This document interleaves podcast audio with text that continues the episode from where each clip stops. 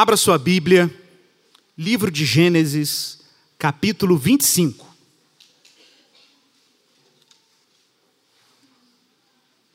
Versículo 19.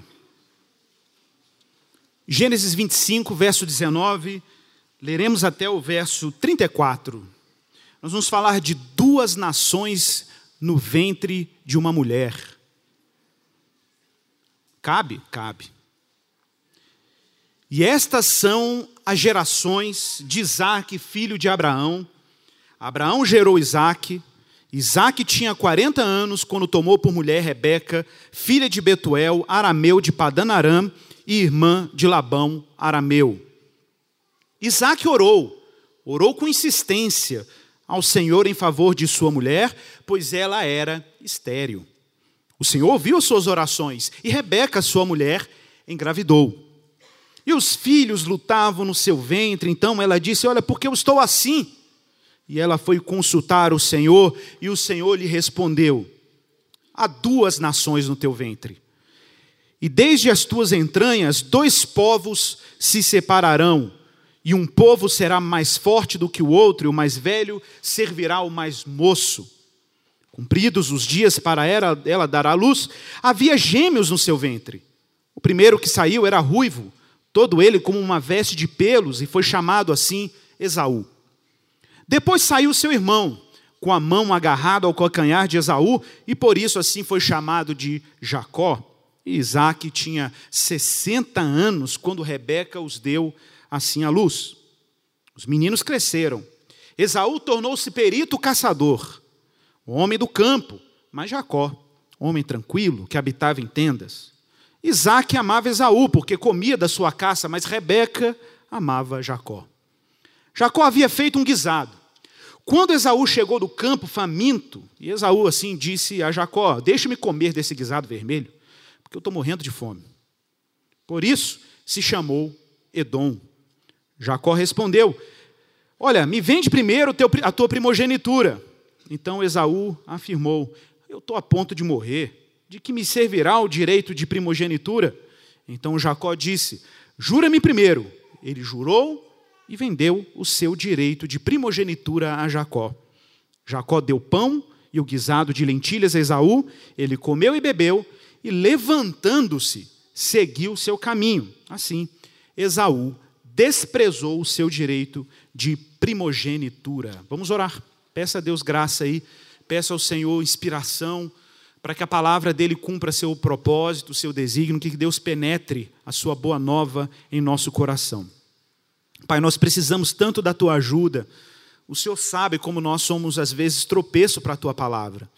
Porque somos fracos, ó Pai, nós somos, inclusive, indignos em nós mesmos de comunicar uma palavra tão santa, tão reta, tão plena de propósito e sentido.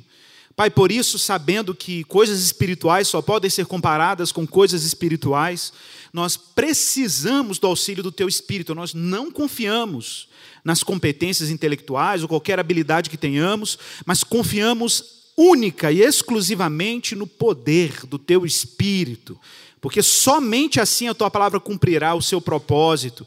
Livra-nos, ó Pai, de desviarmos a glória do Senhor para nós mesmos mas que o Senhor se torne evidente e que Cristo seja elevadíssimo por meio da palavra que aqui é anunciada. Aquece o nosso coração, Senhor.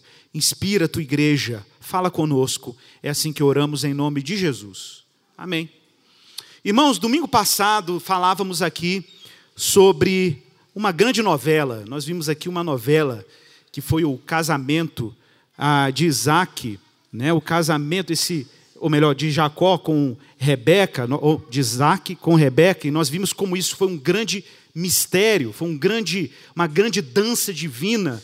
Né? Deus providenciou tudo, Deus costurou a história, e vimos como aquilo foi dramático, como aquilo foi, foi tenso. Né? Nós vimos como aquele, aqueles momentos de tensão que costuraram aquele drama colocou nós mesmos, leitores da Escritura, tensos com o texto e vimos como aquilo era carregado de um, um certo humor e até uma certa dramatização típica de obras escritas pelo povo semita, o povo de Israel, o povo hebraico. E nós vamos ver hoje alguns elementos de humor. Para quem já leu aí com um pouco mais de intenção, deve ter percebido já alguns elementos presentes. E essa era uma maneira pedagógica do povo judeu de rememorar eventos importantes. Né? E lembrando que nós estamos aqui lidando com o Pentateuco. O Pentateuco, como falava no último domingo, é a Torá dos judeus, o livro de instrução dos judeus, é o documento do pacto, o livro da aliança, onde os judeus rememoram os grandes feitos e os atos salvadores de Deus e rememoram a maneira dramática como Deus vem separando um povo para si, para desse povo forjar ou dar contexto para o nascimento daquele que esmagaria a cabeça da serpente. Mas veja bem, nós pulamos alguns versos, alguns trechos, vamos enfatizar particularmente esse trecho aqui. Mas aí no capítulo 24, no verso 6, é relatado, por exemplo, finalmente, né, como nós vimos no último domingo, que Rebeca ocupa a tenda de Sara. No capítulo 25, nos primeiros versos, nós vemos aí Abraão, depois que Sara morreu, casando com mais uma mulher, Ketura, com quem ele tem aí seis filhos. Esses filhos, de alguma maneira, não receberam diretamente os benefícios da promessa que Deus concentrara a Isaac, o filho da promessa. No verso 5, Abraão deixou tudo quanto possuía para Isaac, está claro isso, mas, claro, deu presente também aos seus outros filhos, mas pediu que eles se afastassem para o Oriente e que aquela terra ficasse realmente dedicada aos seus descendentes, conforme Deus assim havia prometido. Mas o capítulo 25, ainda, no verso 7, é narrado aí a morte de Abraão. Abraão teve a graça e a bênção de Deus da longevidade, viveu 175 anos. Muita gente poderia perguntar: meu Deus, como alguém pode viver 175 anos? Graça de Deus, meu irmão. Eu não vou nem especular aqui. Muitos estudiosos especulam, ah, a contagem dos anos era diferente, etc. Não, não vou entrar no, no pormenor. Eu acredito seriamente que homens dessa época, eu acho que quanto mais próximo do Éden, maior o tempo de vida, de fato. Mas diz o texto aí no verso 8, capítulo 25, verso 8, que Abraão morreu em boa velhice, idoso e com muitos dias e foi enterrado naquele pedaço de chão que ele comprou para enterrar Sara, no mesmo lugar em Macpelá, terra que ele comprou lá dos Eteus, no verso 9 diz que ele foi enterrado naquele lugar. E depois da morte de Abraão, Deus então transfere toda a bênção que estava concentrada em Abraão para Isaac, o seu descendente. É o que está escrito aí no verso 11. Lembrando aí que nós definimos bênção, a palavra bênção, brahá, aqui no último culto falávamos como essa palavra tem um sentido geral nas Escrituras de um recurso que é suficiente para que alguém cumpra aquilo que Deus, tudo aquilo que Deus lhe designou. Uma pessoa abençoada não é uma pessoa que tem muito dinheiro ou pouco dinheiro, isso é relativo. Uma pessoa que tem muita saúde, pouca saúde, não. Uma pessoa abençoada é aquela que tem o suficiente, o suficiente para que essa pessoa cumpra tudo aquilo que Deus lhe designou. Se a sua missão, meu irmão, é viver até os 50 anos, e 50 anos é o suficiente para você cumprir aquilo que Deus designou, você é abençoado. Se você viver até os 50. Né? Isso é relativo. Mas observe, no verso 12, abre-se um parente genealógico e aparece aí os descendentes de Ismael. Sim, Ismael, o filho do improviso de Abraão. Vocês lembram da história com a sua uma concubina Agar, né? E ali ele teve filho, um filho, Ismael, e nós sabemos de todo o drama envolvendo Ismael, isso já foi tratado na série anterior, né? Quando nós começamos Gênesis, o Guilherme falou sobre Ismael aqui. Mas muita gente pergunta quando lê a Bíblia, Igor, por que, que a Bíblia tem tanta genealogia? E não é incomum as pessoas pularem genealogia nas leituras bíblicas. Por que, que eu vou ficar lendo esse monte de nome? Fulano gerou fulano, fulano gerou fulano. E a gente lê e olha, acha que esses textos são, eles são sem intencionalidade, estão ali para ocupar páginas da Bíblia. Irmãos, nada na Bíblia é em vão. Você pode ficar certo disso. Primeiro porque a Bíblia, obviamente, é um livro da aliança. E como livro da aliança, particularmente o Pentateuco, essas informações não estão lá por acidente. E segundo, tinta era caro, gente. Tinta, papiro, pele de animal para fazer pergaminho, manuscrito ou documentos. Então as pessoas não podiam desperdiçar palavras em vão num texto, ainda mais genealogias que são enormes. Ora, para quem está acompanhando essa série, ou já está conosco aqui, sabe que as genealogias têm uma função importantíssima. Importantíssima porque elas são registro dos rastros de uma descendência, de uma linhagem uma linhagem bendita, claro, também uma linhagem não tão bendita assim. Lembra? Deus falou: a semente da mulher ou a descendência da mulher esmagaria a cabeça da serpente. Então, seguir os rastros pactuais da promessa de Deus é fundamental para que possamos discernir onde isso vai culminar nas Escrituras. Então, nós temos aí a geração de Ismael no verso 12. Bom, e aí finalmente chegamos no verso 19.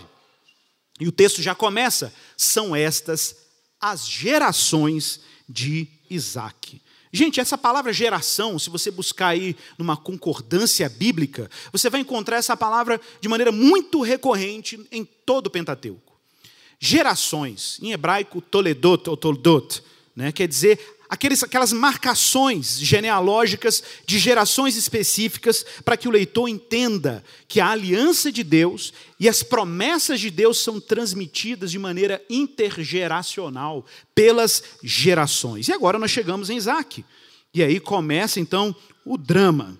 Vejam que interessante. No verso 19, diz claramente que Isaac é identificado, obviamente, como filho de Abraão. Abraão gerou Isaac, o filho da promessa.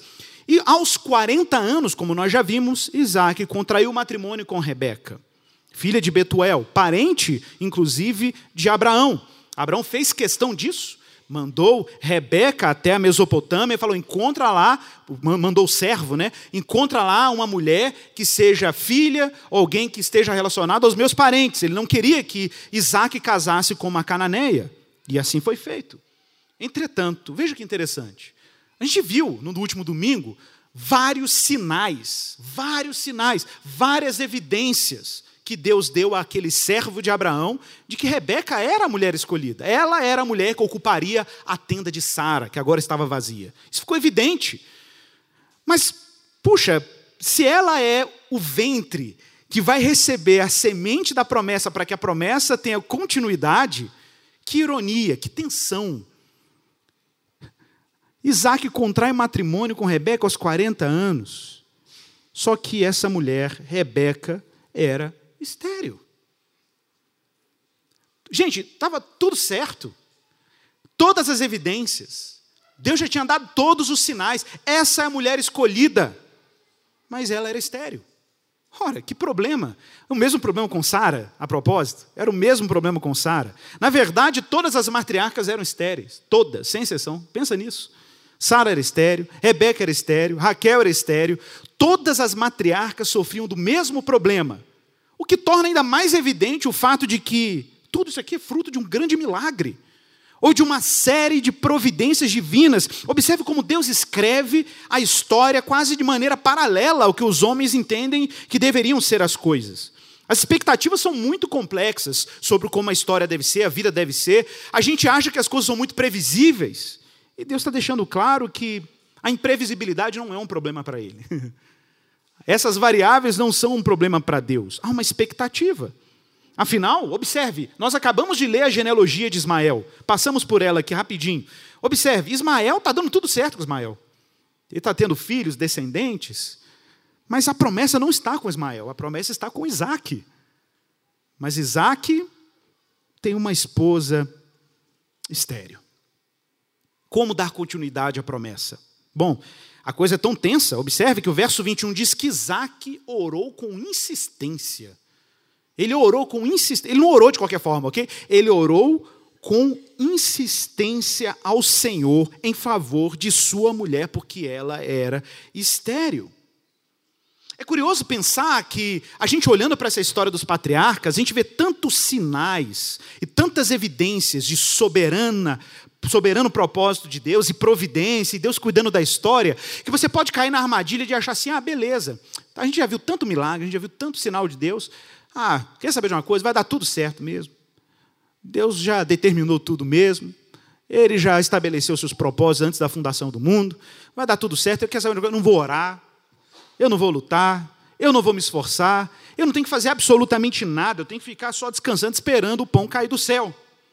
Mas o que a gente vê, inclusive como demonstração de fé, é o oposto. É justamente porque Deus é soberano, é justamente porque Deus tem desígnios que a gente não consegue compreender, às vezes, e porque Ele tem um plano estabelecido para Abraão e os seus descendentes, que nós temos que orar, que eles tinham que orar. É justamente por isso, porque Deus tem planos, mas eu também às vezes tento sabotar, às vezes eu tenho os meus, às vezes minhas expectativas não são as mesmas dele, então eu preciso ser educado a desejar e estar alinhado com as pautas que Deus designou nos seus planos eternos. Então, observe: oração não é alguma coisa que a gente faz em Deus, que a gente produz em Deus. Tem gente que acha que oração, assim, eu vou orar para manipular Deus. Já vi gente falando isso em púlpito. Eu vou orar para mover Deus em meu favor. Meu irmão, Deus já está em movimento, independente de qualquer oração sua. Deus já está no movimento desde a eternidade para fazer a história convergir para a sua glória. Então, oração faz muito menos em Deus e faz muito mais em você. A oração nos ensina a desejar um bem melhor, nos ensina a alinhar o nosso coração com planos superiores que nem sempre nós discernirmos. A propósito, existe uma disparidade, quase um retardo entre o que Deus planeja e o que nós desejamos. E, em grande medida, nós oramos para ter o nosso coração educado a desejar o que Deus deseja, o que Deus planejou. E de fato, essa é uma oração calorosa, fervorosa, uma oração insistente. Nos termos de Jesus, batei e abri-se-vos-á, pedi e dá-se-vos-á. A ideia aqui é de insistência. Ele ora insistentemente ao Senhor. E diz o texto que o Senhor ouviu essa oração de Isaac e Rebeca, sua mulher, engravidou. Como eu falei, a gente tem uma longa história bíblica de mulheres que tiveram que ter um milagre para receberem um filho.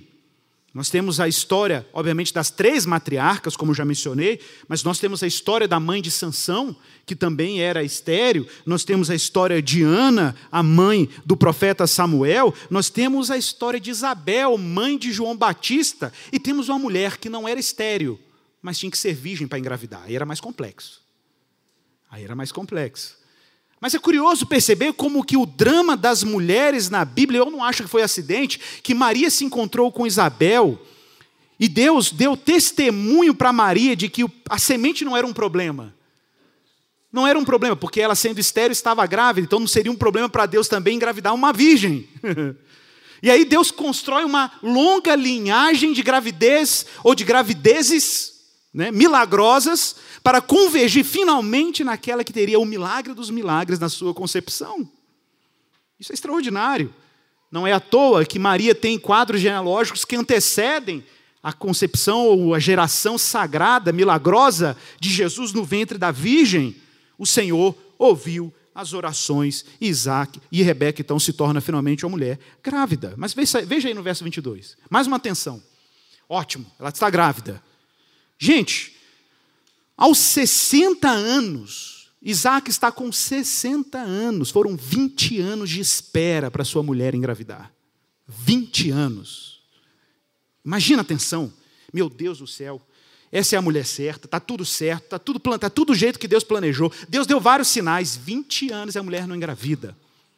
Já estava ficando tenso o negócio. Ele estava chegando na casa dos 60 e Rebeca, nada de engravidar. Finalmente ela engravida. Ele já está com 60 anos, verso 22, diz que uma coisa aconteceu. Gente, essa cena aqui é uma cena que tá, tem um certo humor aqui. Você tem que prestar atenção agora, tá? Tem um certo humor aqui. Diz o texto no verso 22, observe que isso é uma narrativa de Moisés antecipada, porque para Rebeca, ela não estava entendendo era nada.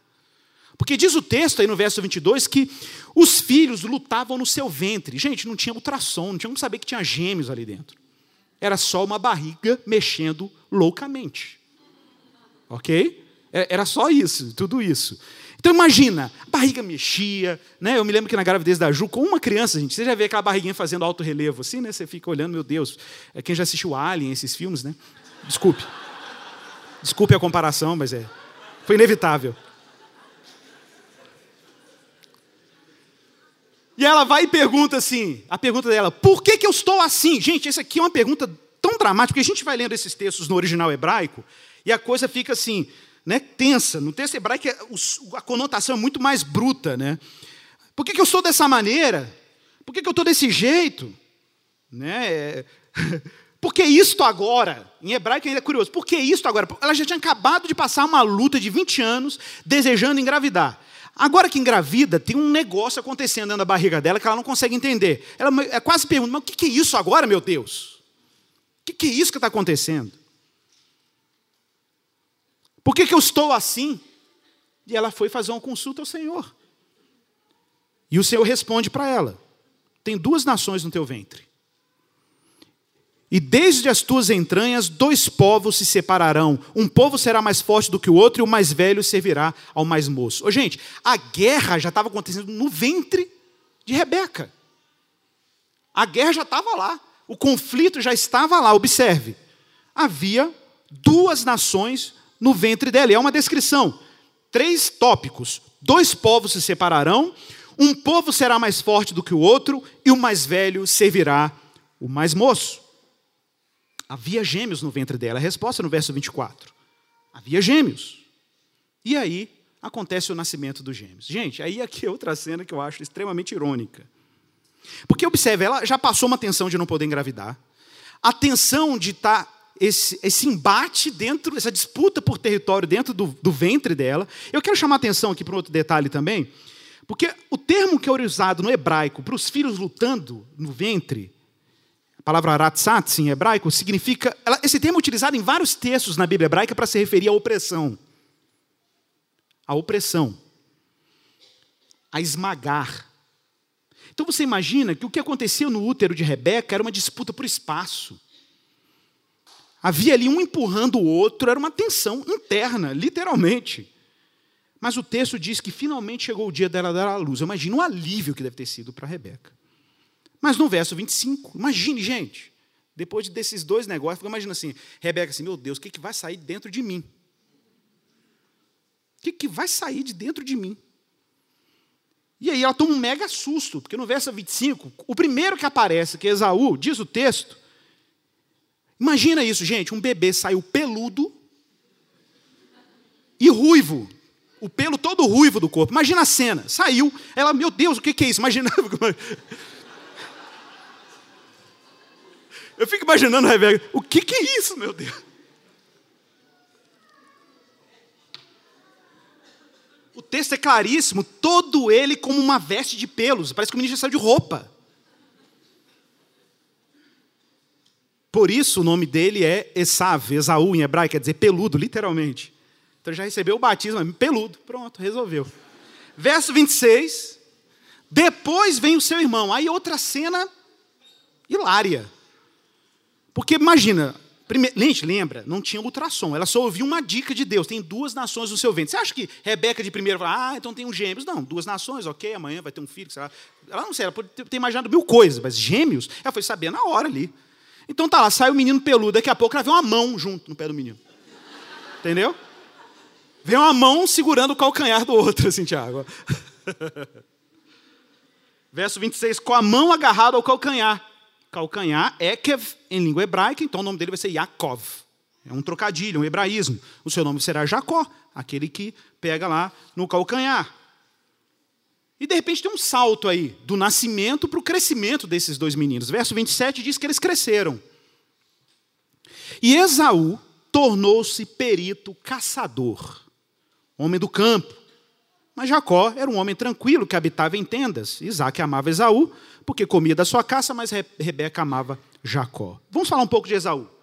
O texto diz que ele era um homem perito caçador. No original hebraico, o texto é um pouco mais direto. Ele é um homem que sabia caçar. Gente, um homem saber caçar no Oriente Médio, tá? É o seguinte, ele tinha que usar várias artimanhas. Ele tinha que saber usar armadilha, pôr rede. Muita gente caçava ave com redes no Oriente Médio, até hoje tem essa prática em alguns lugares do Oriente Médio. Então o cara tinha que saber fazer armadilha, tinha que saber o comportamento da caça, ele tinha que saber o momento de chegar. Ele tinha que criar várias estratégias. Mas o que parece que é nítido, que ele era um homem da vida aberta, ele era o homem do campo, ele gostava de estar da vida selvagem. Talvez nasceu peludo por isso, vai saber, né? Então ele gostava de aventuras, gostava das artimanhas da caça, ele gostava da arte de criar, de ficar observando ali a, presa, de ficar observando. É agora o momento, calculando o momento de pegar a caça. Ele, ele gostava, isso dava uma certa sensação de aventura para Esaú. E o seu pai apreciava isso. Isaac gostava desse negócio, esse menino é bom, ele gosta de caçar, que legal. E Jacó? Jacó era o contrário. O texto diz que ele era sossegado, em hebraico é tam, pleno, ele era tranquilo, gostava de ficar na tenda do pai, provavelmente era um pastor de ovelhas, porque mais tarde a gente vê isso lá com Labão. Então imagina, ovelha é um negócio fácil, né? Você bota os bichinhos ali, tá tudo certo, você fica caçando. Esse negócio de ficar correndo atrás de bicho, esperando o bicho cair em, armadilha. Para quê? Vou ficar aqui de boa com minhas ovelhas, boto para pastar, trago de volta à noite, guardo dos lobos, vida sossegada.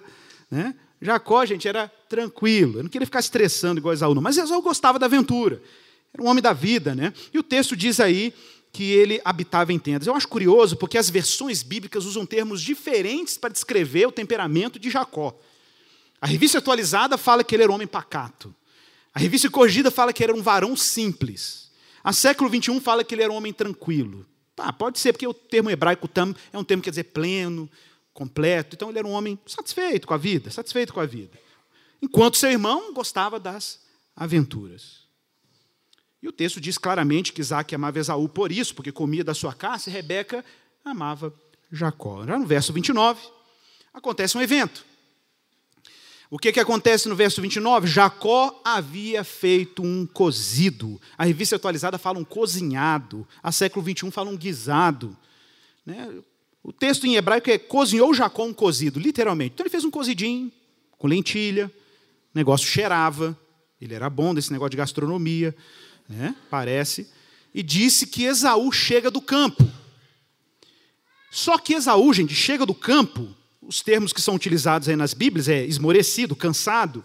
A palavra afetz em hebraico quer dizer, eu até vou usar uma definição aqui do Dicionário Internacional de Teologia do Antigo Testamento, definindo esse termo para descrever o que Esaú tinha. Esse termo é frequentemente usado para descrever uma exaustão física, que pode ser ocasionada por fome e grande esforço. Essa palavra aparece nas lutas de Davi. Davi, quando chegava das batalhas, exaurido. Era usado para falar das batalhas de Gideão, quando ele chegava cansado das batalhas. Então você imagina, Esaú chegou enfurecido internamente, com vontade de comer, entendeu? Você já viu isso? Já teve isso? Tem gente que fica com raiva quando está com fome, já viu? Tem gente que fica nervoso, mal-humorado. Tem gente que é assim, né? Cospe marimbondo, mata mosquito, já viu? Tem gente que fica meio desestabilizado quando está com fome, né? Dependendo do nível de fome, dá uma fúria mesmo. Você fica meio, meio pavio curto, meio impaciente. Gente, Esaú chegou assim. Chegou nesse nível de tensão. Sentindo aquele cheirinho do guisado do seu irmão. Então Esaú nem hesitou, já chegou para Jacó e disse: Ô, oh, me deixa comer esse guisado vermelho aí, porque eu estou morrendo de fome. E é interessante que o texto diz que por isso ele se chamou Edom, porque Edom vem na palavra Edom vem, é, uma, é uma palavra hebraica que remete à cor vermelha, que a propósito era a cor dele mesmo também, porque ele era vermelho, era ruivo, né? Jacó então, muito esperto, responde: Me vende primeiro o teu direito de primogenitura. Ô, gente, gente, espera aí. Sabe qual é o nome disso aqui? Malandragem. Isso aqui, gente, é oportunismo. Jacó aqui, gente, não é nem um pouco piedoso, nem um pouco santo. Isso aqui, gente, é picaretagem. O irmão chegou lá, esbaforido, morrendo de fome. Você sabe, né, gente? Até na psicologia o pessoal estuda isso assim, né? Você, quando a pessoa está alimentada, está saciada, você tem condições de pensar mais, raciocinar melhor e tal. Mas quando você sai, você entra no nível da fome radical, você não, você não, você não fica racional. Você é impossível mesmo, você quer resolver o seu problema. E aí, imagina, Jacó vai negociar com o irmão nessa altura. E Jacó já chega para ele, faz o seguinte, me vende primeiro a sua primogenitura. Eu imagino que ele falou isso até num tom assim, meio de piada, maldosa, né? Então Esaú respondeu, meu filho, o meu jovem,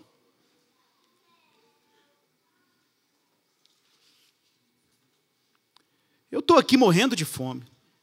Eu estou quase enlouquecendo. E você vem me falar de primogenitura?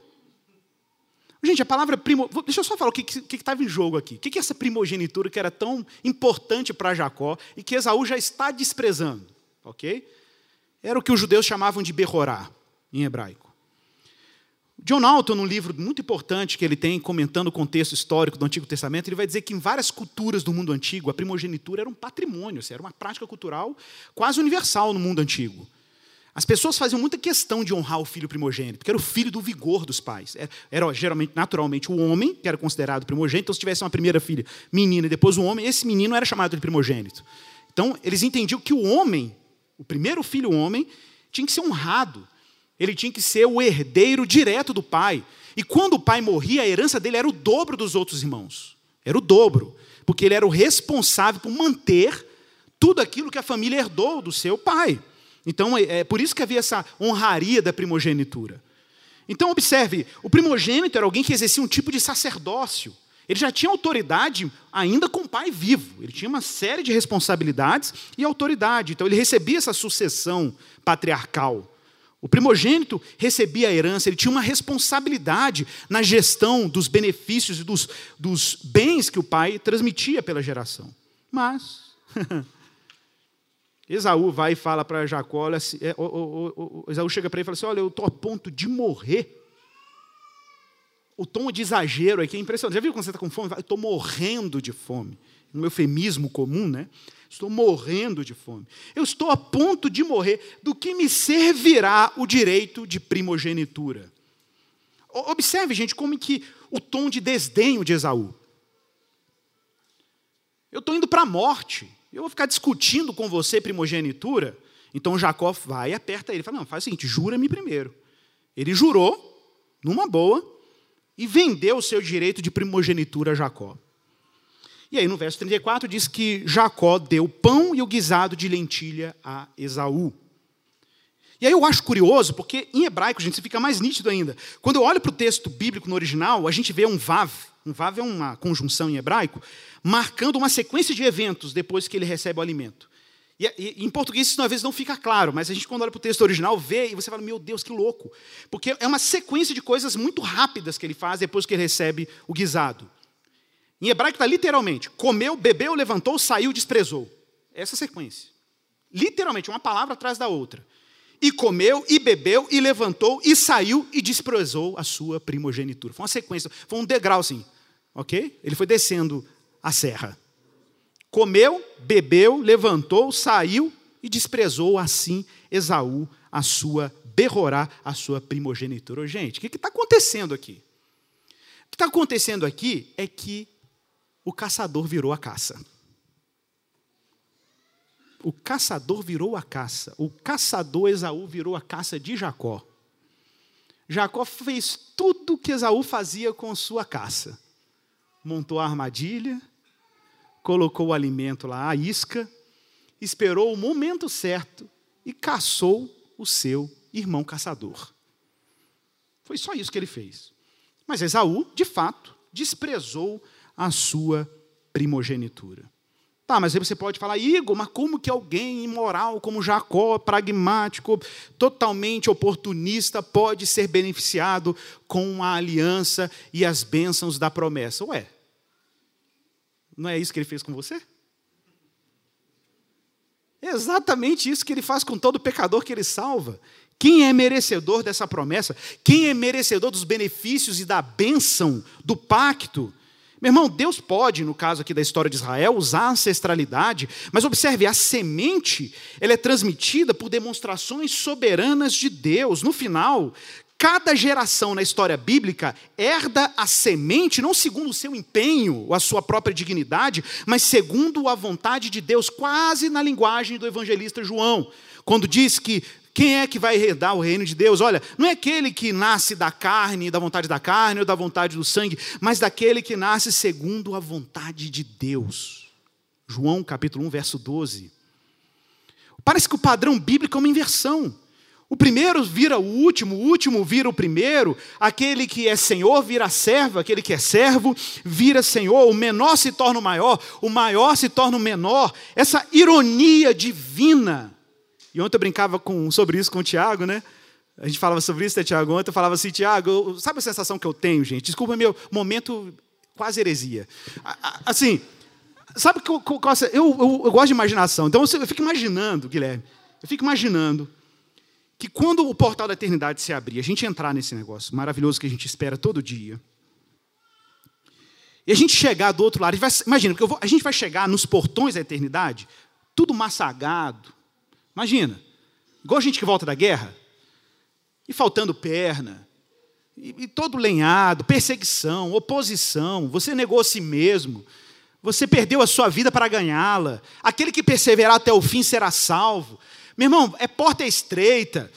Você vai chegar esbaforido dentro da eternidade e vai olhar, a trindade vai estar caindo engargalhada, assim, rindo. Eu fico imaginando essa cena, aquela risada divina, assim. E vai ser uma risada divina tão extraordinária que eu acho que você vai ser contagiado e vai começar a rir também. Porque Deus ele faz umas coisas na Bíblia que você olha e fala assim, não é possível. Isso é como diz o, John, como diz o Chesterton, essa é uma história muito estranha. É uma história muito estranha. Esse padrão bíblico de Deus inverter, exaltar os humilhados. Israel podia ser uma mega nação, e Deus fala, não, não é porque vocês são grandes, não é porque vocês são pequenos demais, está lá em Deuteronômio, porque vocês são menor dos povos que eu vos escolhi.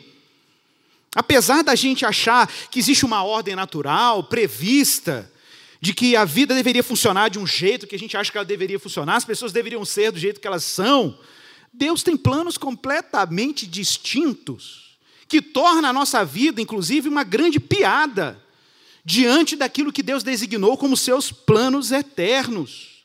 É uma história superior, é uma história paralela que vai se desenrolando e Deus vai chamando gente para fazer parte dela.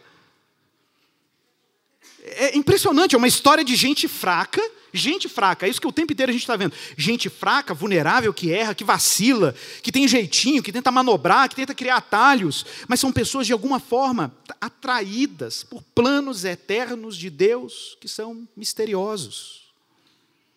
Isaías 55, verso 8 e 9, o profeta diz: Olha, os meus pensamentos não são os vossos pensamentos, nem os vossos caminhos são os meus caminhos, diz o Senhor, porque assim como os céus são mais altos do que a terra, assim são os meus caminhos mais altos do que os vossos pensamentos.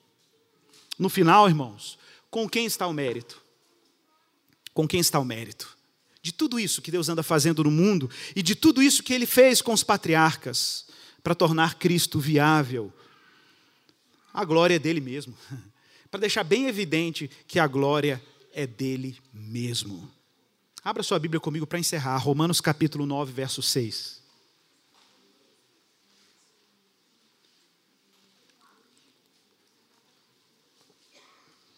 Romanos capítulo 9, verso 6.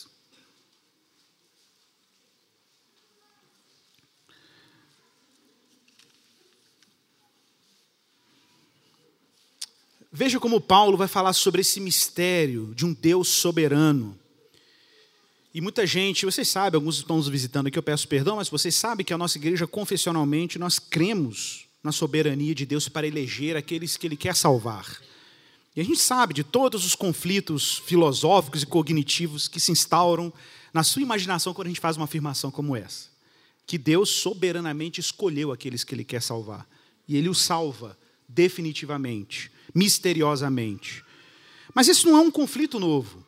A própria escolha de Jacó e Esaú é misteriosa.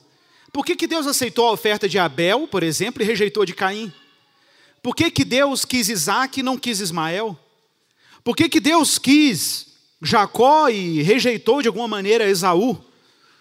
Por que, que Deus recebeu o arrependimento de Pedro e rejeitou o ressentimento de, de Judas? Ora, a história bíblica é cheia desses pares entre gente que aceita e gente que não é aceita.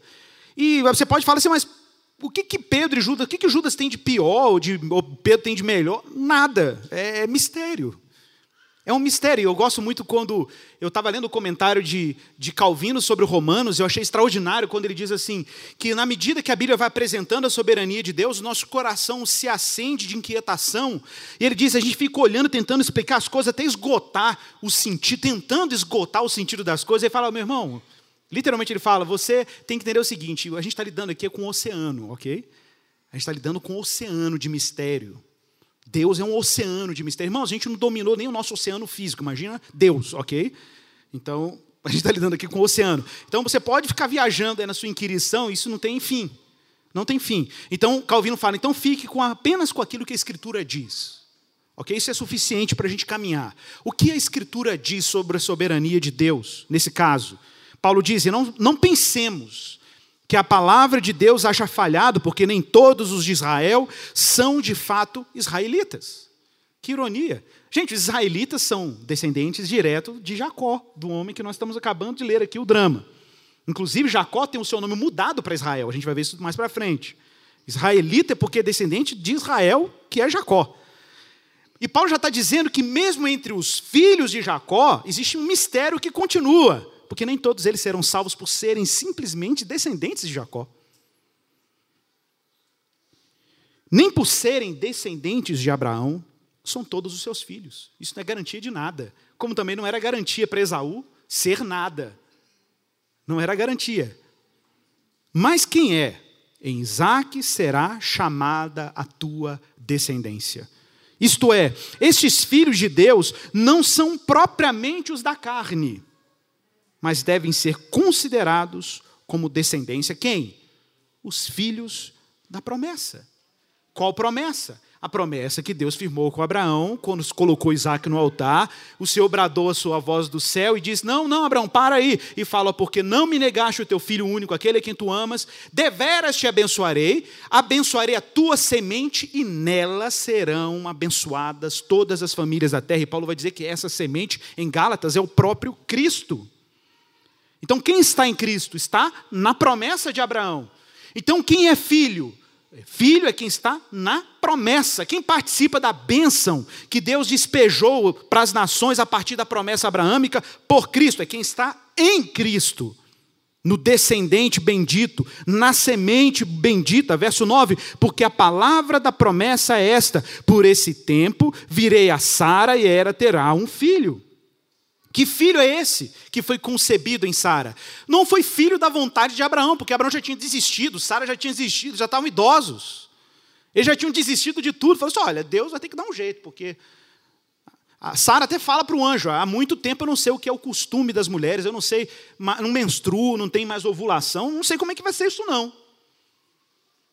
Mas aí Deus, exatamente nesse momento em que tudo se esgota, Deus entra para mostrar a sua glória soberana e gera um filho num ventre de uma senhora, que era Sara, para deixar claro que ele gera os filhos quando ele quiser gerar os filhos.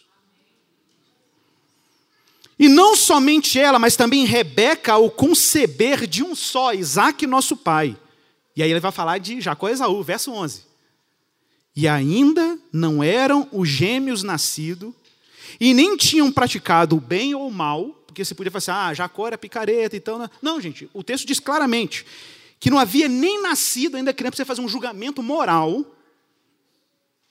porque para o propósito de Deus, quanto a eleição prevalecesse, não por obras, mas por aquele que chama, já fora dito a ela, com as crianças no ventre: o mais velho será servo do mais novo. Como está escrito, aí uma citação de Malaquias: Amei Jacó, porém me aborreci de Esaú.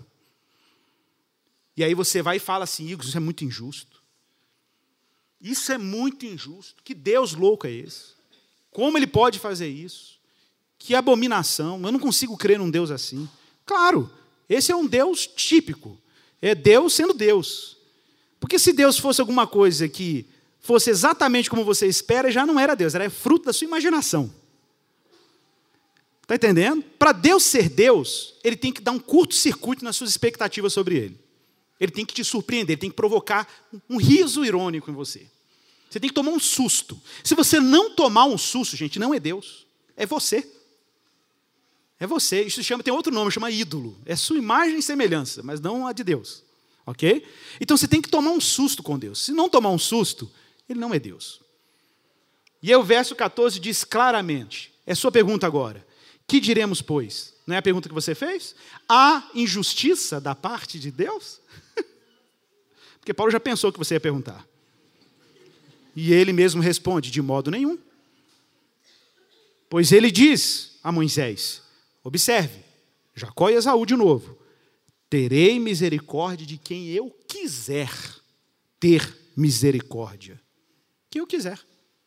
E eu vou me compadecer de quem eu quiser ter compaixão. Assim, meu irmão, não depende de quem quer, nem de quem corre. Jacó, então, se fosse depender de Jacó, gente, já era. gente já viu isso aqui. Se fosse depender dos critérios de moralidade, justiça, integridade de Jacó, ele já tinha perdido de primeira. Mas a questão é que não depende de quem quer ou de quem corre, mas de Deus usar a sua misericórdia. Vamos orar, né? Vamos orar. Vamos agradecer a Ele por esse mistério. Meu irmão, se, se Deus teve misericórdia de Jacó, Ele pode ter de qualquer pecador. Se Deus chamou uma pessoa tão oportunista como Jacó, Ele pode chamar uma pessoa oportunista como qualquer um de nós. E pode transformar essa vida que parece um grande fracasso moral e espiritual no lugar onde Ele quer, ironicamente, manifestar a sua glória. Porque, afinal de contas, a história está caminhando para um grande riso divino. Vamos orar sobre isso. Dedica um tempo aí de oração Senhor. Pai, nós te agradecemos pelos mistérios da tua palavra.